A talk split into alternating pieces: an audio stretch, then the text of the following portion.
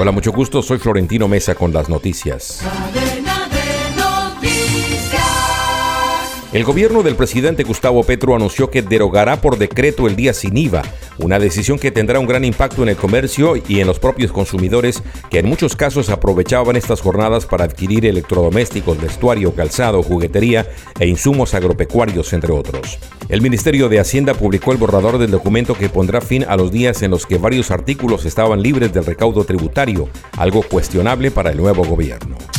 Colombia cambiará su estrategia en el litigio con Nicaragua ante la Corte Internacional de Justicia con sede en La Haya, de manera que sea más transparente para que el país esté más enterado y se haga partícipe del proceso, dijo el canciller Álvaro Leiva, quien posesionó a los nuevos representantes del país ante ese organismo supranacional. El ministro se refirió a las audiencias orales sobre la alegada plataforma continental de Nicaragua más allá de las 200 millas náuticas que se llevarán a cabo del 5 al 9 de diciembre próximo.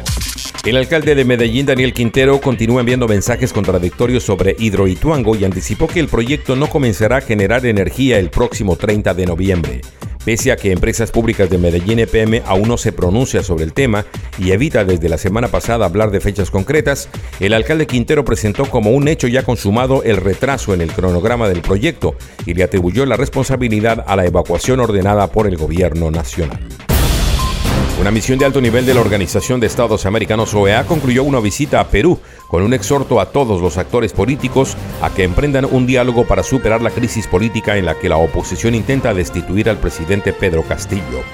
La misión informó que realizó 27 entrevistas que incluyeron al mandatario, representantes del Parlamento de mayoría opositora, así como integrantes de otros grupos políticos, además de empresarios y miembros de la Iglesia Católica. Volveremos con más en Cadena de Noticias.